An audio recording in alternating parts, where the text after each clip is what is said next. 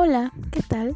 Mi nombre es Daniela, soy estudiante de la carrera de Ingeniería en Sistemas Computacionales y en este podcast yo les hablaré sobre qué es la tecnología Li-Fi, así como sus ventajas y desventajas. Así que comencemos. Bien sabemos que la tecnología nunca parará de sorprendernos. A veces incluso parece capaz de realizar acciones propias de la magia. En un futuro cercano, el asombro no parará de incrementarse. Se habla mucho acerca de Big Data, robótica o la inteligencia artificial. Pero en sí existen otras tecnologías muy prácticas que podrían causar impacto en nuestras vidas dentro de poco tiempo. Una de las que más prometen y de las que poco a poco comienza a hablarse más es de la tecnología Li-Fi. En nuestro mundo hiperconectado, la transmisión de datos se ha convertido en una cuestión casi de estado. Desde los comienzos de Internet, las conexiones no han parado de mejorar, impulsadas por una demanda cada vez más creciente. Bien sabemos que Actualmente el mundo tiene hambre de más datos, más conexión, más inteligencia y más velocidad. Pero lo que ocurre es que las tecnologías vigentes tienen sus límites, como todo en este mundo. Y por ello, nuevas soluciones llaman con fuerza a cada cierto tiempo. En la actualidad vivimos en un mundo Wi-Fi, tanto algunos terminales muy populares como los teléfonos móviles, como muchos otros dispositivos. Estos pues se sirven de las actuales redes inalámbricas para prestarnos todo tipo de servicios a través del Internet. Pero como ya lo habíamos mencionado, lo que ocurre es que incluso una tecnología tan eficaz tiene sus limitaciones.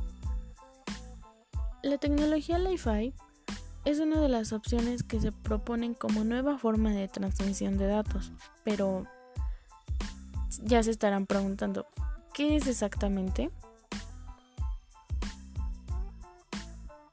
El término Li-Fi fue utilizado por primera vez en una fecha tan reciente como lo es el año 2011 por el ingeniero Harald Haas durante una conferencia TED. De forma muy resumida, podemos decir que esta tecnología consiste en una técnica de transmisión de datos que utiliza la luz visible, así como las luces ultravioleta e infrarroja para llevar a cabo la comunicación. ¿Y qué quiere decir esto? Pues ni más ni menos que los datos podrían ser transmitidos hacia cualquier lugar al que pudieran llegar estos tipos de luz. Y cómo es posible, ¿no? Esto eh, eh, de hecho es más sencillo de lo que parece.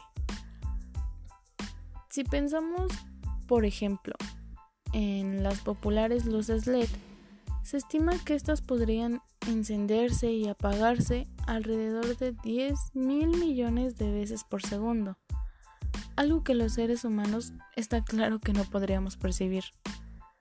Al tener esta capacidad, los encendidos y apagados podrían traducirse al lenguaje binario, alcanzando por tanto velocidades de 10 GB por segundo. Es impresionante. Ahora veamos algunas ventajas y desventajas. En la vida todo las tiene. Todo tiene ventajas y desventajas y la tecnología Li-Fi no es una excepción. Así que conozcamos algunas. Ventajas, pues su velocidad de transmisión sería muy superior a la de las transmisiones Wi-Fi.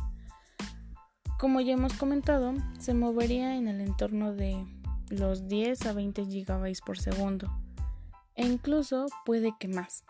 En algunas pruebas se han alcanzado incluso los 224 GB por segundo. Mm, esta tecnología podría utilizarse en determinados lugares sensibles a las áreas electromagnéticas, como los aviones o los hospitales, sin causar interferencias. Mientras, pues también que el espectro electromagnético que utiliza la tecnología Wi-Fi corre el riesgo de saturarse.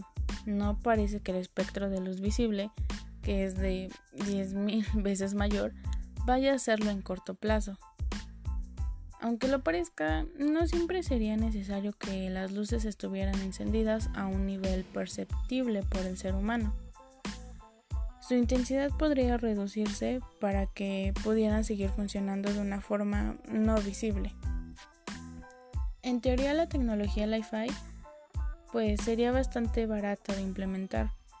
Bastaría con incorporar solamente moduladores a las luces e incluir los receptores necesarios en los dispositivos. Ahora veamos sus desventajas.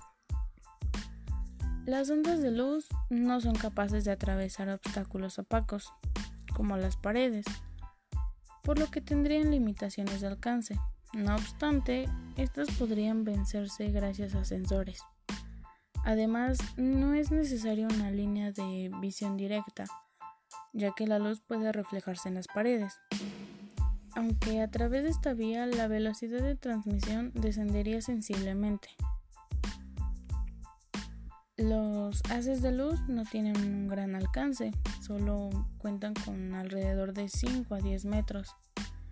Pero no obstante, como en el caso del vencimiento de obstáculos, los sensores podrían ayudar a incrementar las distancias.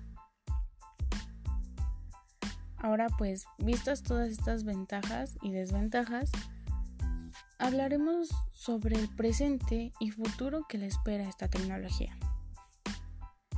Y pues también se estarán preguntando ahora el por qué no se ha implementado ya masivamente esta tecnología.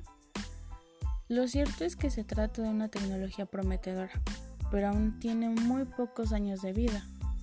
Se prevé que durante los próximos meses, un poquito más, se publique su estándar y se formen las primeras asociaciones dedicadas a su difusión. Además, como en tantas ocasiones, tanto factores técnicos como económicos entrarán en juego.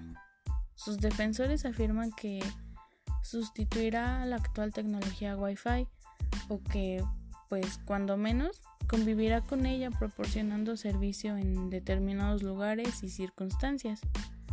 Sus detractores, por el contrario, encuentran grandes objeciones en su escaso alcance, que obligaría a desplegar una numerosa red de, sensores. Una de las cuestiones que con mayor ahínco defienden los promotores de la tecnología Li-Fi es que las necesidades de infraestructura se verían reducidas.